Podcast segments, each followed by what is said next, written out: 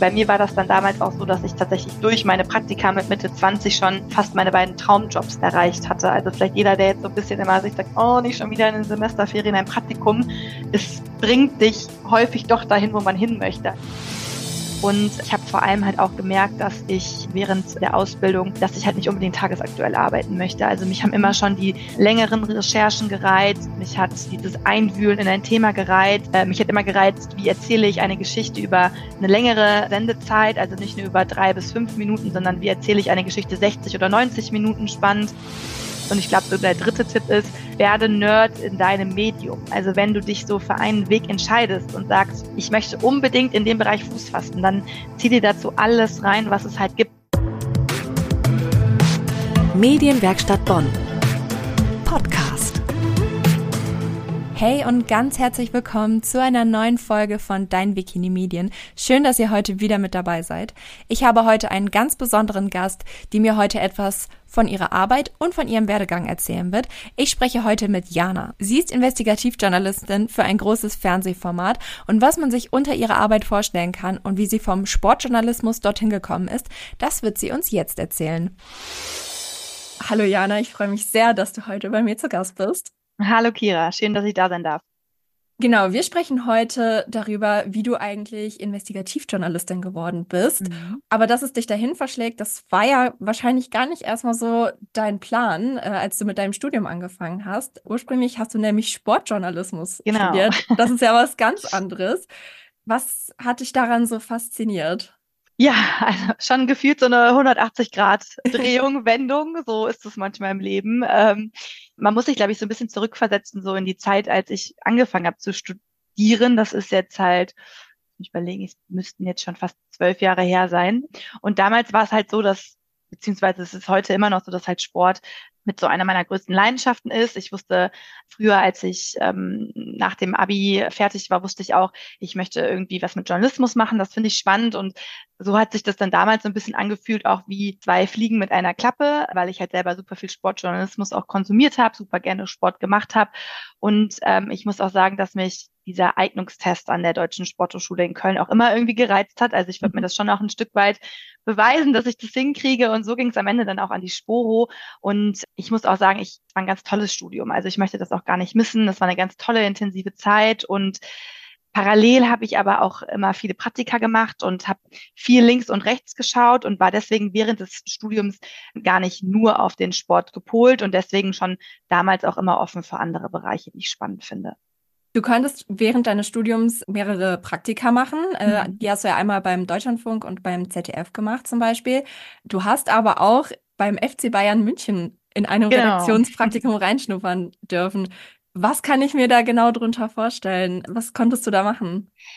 Ja, also das war so zunächst so ein bisschen, glaube ich, erstmal so wie ich da hingekommen bin. Also ich hatte bei der Auswahl meiner Praktika schon so ein bisschen geschaut, dass ich eine gute Mischung hinbekomme und dass ich während des Studiums so ein bisschen rausfiltern kann, worauf habe ich Lust und wie möchte ich mich später aufstellen. Und dann, wie du es halt schon gesagt hast, habe ich halt so ein bisschen auf die Mischung geschaut, dass ich was zwischen Print, ähm, Radio, Fernsehen habe, wollte dann aber auch eine gute Mischung zwischen öffentlich-rechtlich und privat hinbekommen und habe dann auch bei RTL damals schon ein Praktikum gemacht und wollte halt aber auch immer schon ein PR-Praktikum machen, weil das sagen ja auch immer so viele, ja, man ist so auf den Journalismus fokussiert, sich mal die andere Seite anzuschauen, ist auch keine schlechte Idee. Und so kam ich halt dann zum FC Bayern und war da in der Social Media Abteilung habe da so ein bisschen an meinen Online-Skills gearbeitet. Und wenn du jetzt fragst, was ich da genau gemacht habe, also ganz speziell war ich mit für die Bernie Facebook-Seite verantwortlich. Also Bernie ist das Maskottchen vom FC Bayern. Und damals halt, ist jetzt ja auch schon rund zehn Jahre her, war halt auch noch Facebook ein großes Ding, was jetzt mhm. ja heute nicht mehr so der Fall ist. Und ja, also ich habe mich da quasi mit drum gekümmert, dass Bernie, das Maskottchen, einen guten Facebook-Auftritt hat. Und ja, das war natürlich auch interessant, äh, wie international sich da der FC Bayern auf der Social-Media-Ebene halt aufstellt. Deswegen, ich konnte da super viel mitnehmen. Und grundsätzlich war das natürlich eine total spannende Zeit, wenn du halt so guckst, dass du halt in so einer großen, prestigeträchtigen Institution halt einfach arbeitest. Also ich hatte da eine große Ehrfurcht vor dem Verein an sich. Von meinem Büro aus konnte ich halt immer auf den Trainingsplatz schauen. Ähm, oh, wow. Wir waren bei jedem ähm, Heimspiel im Stadion, haben uns quasi auch zusammen alle Spiele angeguckt. Deswegen war das eine ganz tolle und spannende Zeit und mhm. ich habe da aber schon auch relativ schnell gemerkt, ich bin halt Journalistin und äh, das mhm. soll auch so bleiben. Okay, ich meine, das ist ja auch ein wichtiges Learning, total, ähm, dass total. man Dinge auch ausschließen kann. Du hast dann ja noch deinen Master gemacht und nach deinem Master hast du dann ein Volontariat bei der RTL Journalistenschule gemacht. Da wurdest mhm. du dann zur TV- und Online-Redakteurin ausgebildet. Wieso hast du dich da beworben? Was hat dich gereizt an der Journalistenschule? Also das war so grundsätzlich, ich habe mir immer gesagt, ich möchte ein Volontariat machen. Einfach auch ähm, aus dem Grund, dass ich später so im, im, im Laufe meiner Karriere nicht möchte, dass mir das irgendwann im Weg steht. Also klar, man bekommt über die Praktika ähm, schon ähm, gute Einblicke und auch ein, bringt sich ein gutes Fundament bei.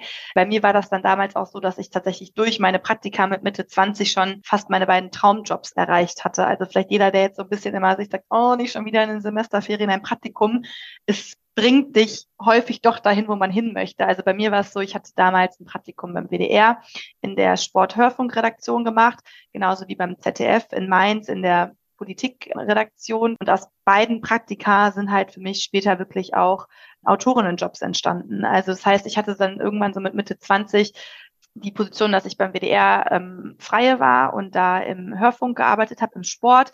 Genauso war ich dann parallel immer zwei Wochen im Monat äh, beim ZDF und habe da halt auch schon TV-Beiträge gemacht in der ähm, in der Putz, also Politik und Zeitgeschehen. Genau, hatte da halt eine ganz gute Mischung aus Sport und Politik, aber auch Hörfunk und TV.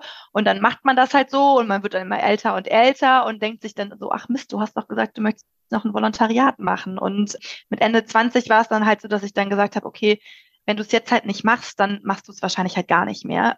Und so habe ich mich dann auf ein paar große Namen beworben von Volontariaten und darunter halt auch RTL. Und ähm, ich glaube, jeder, der diese Volo-Auswahlverfahren schon mal mitgemacht hat, weiß auch, dass das eine sehr intensive, herausfordernde Zeit ist, weil gefühlt jeder was anderes will. Es gibt immer verschiedene Stufen, die man durchlaufen muss. Und bei RTL ging es halt ein bisschen die letzte Stufe. Und dann saß ich am Ende dann vor dieser zwölfköpfigen Jury und es hat geklappt. Und da musste ich nochmal kurz überlegen, muss man ja auch erstmal dann sagen, okay, dass man ja. zwei gute Jobs als feste Freie im Öffentlich-Rechtlichen aufgibt, um zu sagen, jetzt werde ich nochmal Volontärin beziehungsweise Journalistenschülerin. Dachte dann aber am Ende, man ärgert sich, glaube ich, doch mehr über die Sachen, die man nicht gemacht hat, als die, die man gemacht hat. Wenn ich jetzt nochmal mit so einer Oma-Weisheit um die Ecke kommen kann. Genau, und habe dann gesagt, ich mach's und äh, bin dann an die RTL-Journalistenschule gewechselt.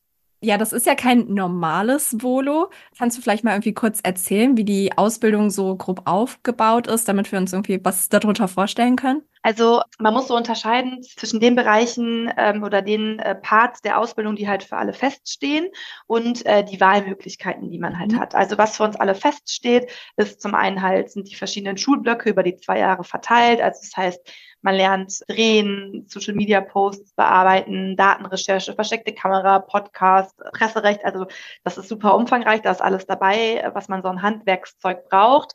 Dazu steht noch für alle ist für alle festgelegt, dass man äh, dreimal gemeinsam verreist, also nach Berlin, Brüssel, New York und äh, Washington. Dazu ähm, haben wir halt alle 20 Stunden Sprechtraining, damit wir so beim Vertun fit gemacht werden. Und alle müssen einmal eine Regionalstation, also Regionalfernsehen machen. Das ist so der, der, der Grundstock, äh, den alle einmal äh, feststehend, sage ich, in meinem Stundenplan stehen haben. Dazu kommt dann aber noch die persönliche Auswahl, die du treffen kannst. Und das sind dann halt einmal die verschiedenen Stationen in den Redaktionen im Bereich von RTL. Und ich glaube, was vielen da halt nicht bewusst ist, dass es halt nicht nur um den TV-Sender RTL geht, sondern halt um das Unternehmen an sich. Also das heißt, du kannst genauso in alle ähm, Redaktionen von NTV gehen, in alle Redaktionen von Vox, vom, vom Stern, von RTL Plus. Ähm, RTL hat halt auch einige Radiosender. Das sind auch alles Optionen. Das heißt, äh, da hast du eine super große Auswahl an ähm, eigenen Redaktionsstationen, die du dir zusammensetzen kannst. Plus, jeder soll noch zwei externe Stationen am besten machen. Viele gehen halt da zum öffentlich-rechtlichen.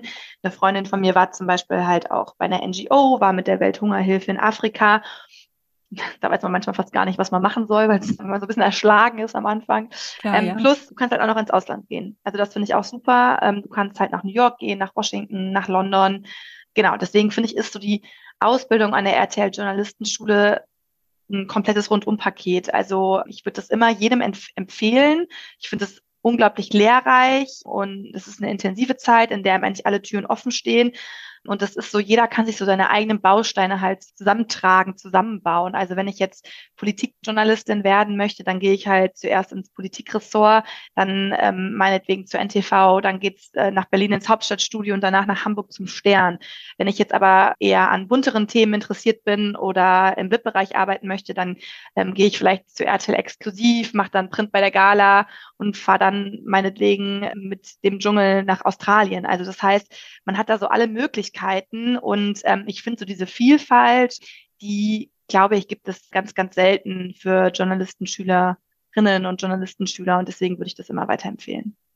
Wahnsinn. Also das ist ja wirklich eine ganze Bandbreite an Sachen, die man da lernen total, kann. Irgendwie total. Rundumschlag von allem. Ja, vor allem halt, du kannst dir das so selber halt zusammenpicken. Das finde Ja. ich ist halt echt super, ne? Dadurch, dass halt da ein riesiges Unternehmen äh, hintersteht mit ganz vielen verschiedenen Bereichen, ob es jetzt Audio, ob es jetzt Streaming ist, ob es jetzt äh, online oder halt klassisch lineares Fernsehen ist. Also da ähm, ist eigentlich so jeder gut aufgehoben und es ist halt einfach super crossmedial und allumfassend. Das ist echt super. Spannend. Aber wieso bist du dann nicht letztendlich im Sportjournalismus äh, gelandet? Beziehungsweise hättest du beim RTL auch die Möglichkeit gehabt, eine Sportredaktion dich einzubringen oder da Ja. eine Stelle zu haben? Absolut. Also ich habe hab da auch meine, habe auch eine Ausbildungsstation im Sport gemacht, gar keine Mhm. Frage. Das ist auch immer noch so. Also ich konsumiere immer noch total gerne Sport. Ich mache immer noch total gerne Sport. Ich habe nur so ein Stück weit gemerkt, das ist zwar so eine Leidenschaft und das ist mein Interesse, aber ähm, es gibt noch ganz viele andere Bereiche, die mich halt auch reizen. Und ich wollte ein bisschen was machen, wo ich sehr viel mehr Vielfalt habe auch in den Themen.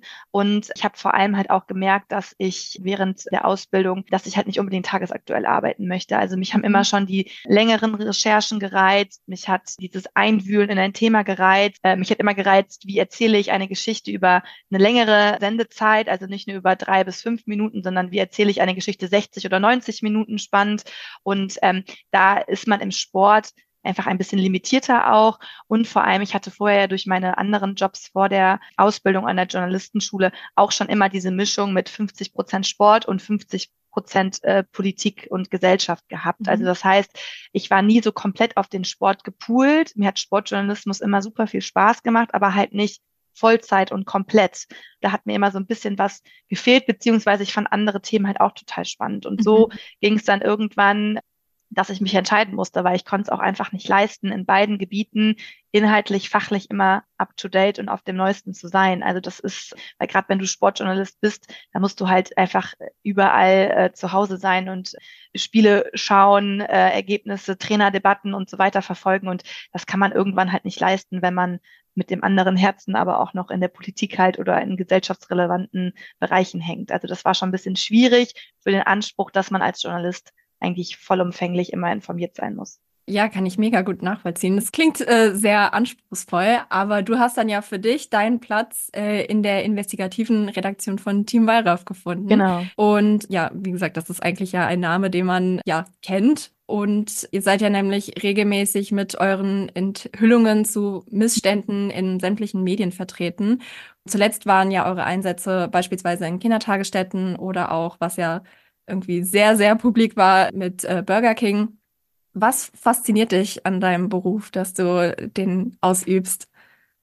Ja, also äh, wenn er halt eins nicht ist, dann ist es monoton. Also du hast halt die ähm, Möglichkeit, in immer andere ähm, Berufsfelder und Bereiche halt reinzuschauen als Undercover-Reporterin. und das ist sowas, was mich immer wieder bis heute fasziniert. Also natürlich sind das auch immer Sachen, die einen auch belasten. Ähm, das sind immer Knochenjobs, in denen wir unterwegs sind. Es geht immer um ähm, schlechte Arbeitsbedingungen. Es sind häufig Situationen oder Lebensereignisse, Schicksale, die einen dann auch danach immer noch sehr viel mitnehmen.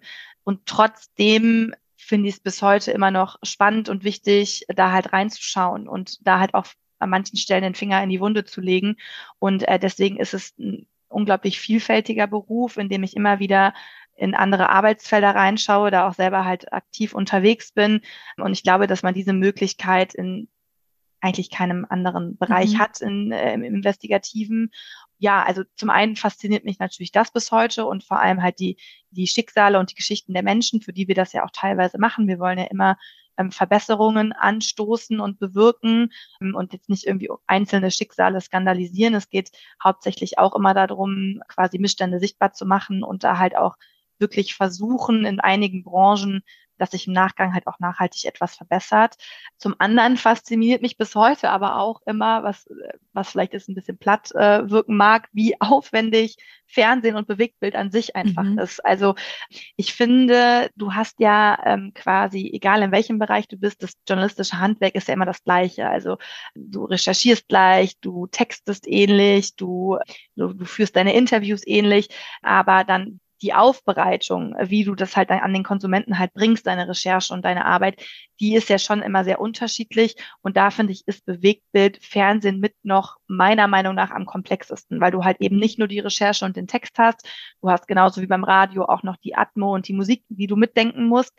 Plus darauf kommt halt dann auch nochmal das Bild, was du mitdenkst und mitplanen musst. Und gerade bei den Longformaten, bei den 60 bis 90 Minuten spielt halt die Optik eine immer größere Rolle und es wird eine immer größere Herausforderung, gerade wenn man sich halt auch anschaut, was für hochwertig gedrehte und schick produzierte Dokus die ganzen Streamer mittlerweile auch machen. Und wenn mhm. man sich da immer wieder so mal hinsetzt und überlegt, um Gottes Willen, wie aufwendig in der Planung und in der Umsetzung waren jetzt irgendwie diese drei oder vier Bewegtbild-Sendeminuten, die du produziert hast. Also das ist auch was, was mich bis heute irgendwie fasziniert. Das ist anstrengend, aber das motiviert auch total und das ist wirklich bei jeder Recherche bei jedem Film eine neue Herausforderung und das ähm, finde ich unglaublich spannend.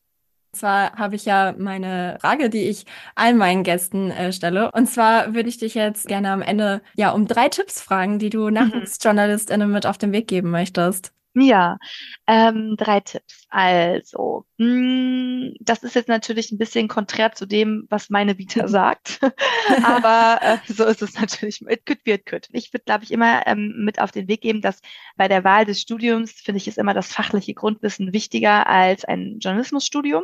Einfach egal, ob es jetzt Politik, Sport oder Wirtschaft äh, ist. Ich meine, ich habe in dem Sinne auch ein sportwissenschaftliches Grundstudium gehabt, deswegen ist es bei mir auch drin gewesen finde ich, ist es immer wichtiger, das zu haben, als es, dieses Journalismusstudium. Einfach, weil ich glaube, dass man die, diese ganzen Fragen, wie, wie recherchiere ich, wie baue ich einen Beitrag auf, wie vertone ich, das, das lernt man alles in den Praktika oder auch in den Nebenjobs oder beziehungsweise dann im Volontariat. Ich merke halt immer wieder, dass so dieses fachliche Grundwissen einfach extrem wichtig ist und ich glaube, dass einem das am Ende fehlen kann, wenn man sich jetzt nur auf so ein Journalismusstudium fokussiert. Der zweite Tipp wäre, glaube ich, lesen, lesen, lesen oder hören und schauen, je nachdem, was der Medium ist. Also ich finde, es ist unglaublich wichtig, dass man ähm, einfach sehr viel Nachrichten konsumiert und up to date bleibt. Ich würde mir da so eine, so eine kleine Nachrichtenroutine schon am Anfang aufbauen. Also das heißt, bei mir ist das, ich habe ein Spiegel Print Abo, da weiß ich, der Samstag oder der Sonntagvormittag sind immer zum Lesen geblockt. Dann habe ich morgens immer zwei Nachrichtenpodcasts, die ich höre. Dann abends entweder Tagesschau oder Heute Journal. Plus ich versuche halt natürlich in meinem Bereich auch die klassischen Investigativmagazine wöchentlich oder regelmäßig zu konsumieren, ob es jetzt frontal, Panorama, Monitor ähm, und wie sie alle heißen mhm. halt ist. Und das ähm, würde ich mir, glaube ich, als junger Journalist, als junge Journalistin schon versuchen, am Anfang so ein bisschen zusammenzustellen, dass ich so eine eigene kleine Nachrichtenroutine habe, an der ich mich so entlanghangel, damit ich einfach Experte fachlich in dem Bereich werde, in, in, in den ich halt später einfach mal äh, hin möchte. Und ich glaube, so der dritte Tipp ist, werde Nerd in deinem Medium. Also wenn du dich so für einen Weg entscheidest und sagst, ich möchte unbedingt in dem Bereich Fuß fassen, dann zieh dir dazu alles rein, was es halt gibt. Also wenn du jetzt sagst, du möchtest irgendwie, äh, so wie ich, TV-Long-Formate machen im Investigativbereich, dann musst du alles gucken und alles konsumieren, was es halt auf der, auf, auf dem Markt halt einfach gibt, weil ich glaube, wenn du Experte so in dem Bereich bist, in dem du Fuß fassen möchtest, das hilft dir einfach beim Netzwerken, das hilft dir in der Szene, das hilft dir in den Redaktionen, in denen du bist, weil du einfach mitdiskutieren kannst und eine Meinung haben, eine Haltung haben, ist da halt auch super wichtig. Und das kannst du halt nur, wenn du die ganzen Formate und Folgen und Inhalte halt einfach kennst. Und Deswegen finde ich, ist es unglaublich wichtig, dass man Experte ist in dem Bereich, in dem man sich bewegt und halt, dass man auch einfach die Konkurrenz kennt und mitreden kann. Ich okay. glaube, das wären so, ja, ich glaube, das wären so drei Sachen. Ja, die finde ich auch wahnsinnig wichtig. Jetzt wirklich zum Abschluss, ja, äh, wollte ich noch mal kurz auf unser nächstes Gespräch hinweisen und zwar am 24. Februar. Da ja treffen wir uns ja, erneut zum mhm. Reden. Diesmal aber nicht alleine, sondern wir haben auch ZuhörerInnen und ZuschauerInnen. Genau, bei unserem Live-Talk Investigativjournalismus im Fernsehen, wo wir auch nochmal genauer eintauchen in deine Arbeit. Ähm, ja. Und ja, ohne irgendwie viel vorneweg zu nehmen, so ganz äh, kurz, was können wir an dem Samstagvormittag erwarten? Ja, ich habe mich, schon ich hab mich schon gedacht, dass du das fragen wirst. Und es ist nicht so einfach, weil ja undercover arbeiten ja auch immer ein Stück weit verdeckt arbeiten bedeutet. Und ich glaube, deswegen mache ich jetzt einen ganz großen Spannungsbogen und einen Cliffhanger und sage, ähm, dass ich nicht viel dazu sagen werde und dass ich nicht viel dazu verraten will. Vielleicht so viel, dass jeder, der immer schon mal ein bisschen reinschnuppern wollte ins investigative Arbeiten und vor allem, der schon mal wissen wollte, wie so eine Undercover-Recherche abläuft und wie man ähm, undercover arbeitet, der ist genau richtig. Und mehr verrate ich vielleicht einfach nicht, weil wir sind ja verdeckt unterwegs. Ganz genau. Das ist ja ein sehr guter Cliffhanger. Und ja, perfekt, um diese Folge jetzt zu beenden. Vielen Dank, Jana, dass du heute bei mir zu Gast warst. Hat mir sehr viel Spaß gemacht, mit dir zu quatschen. Ja, danke dir. Mehr über die Arbeit als Investigativjournalistin erfahrt ihr am 24. Februar in unserem Online-Live-Talk Investigativjournalismus im Fernsehen. Alle Infos haben wir euch natürlich wie immer in den Shownotes verlinkt. Und damit sind wir auch am Ende für diese Folge angekommen. Vielen Dank, dass ihr heute mit dabei wart und bis zum nächsten Mal. Medienwerkstatt Bonn.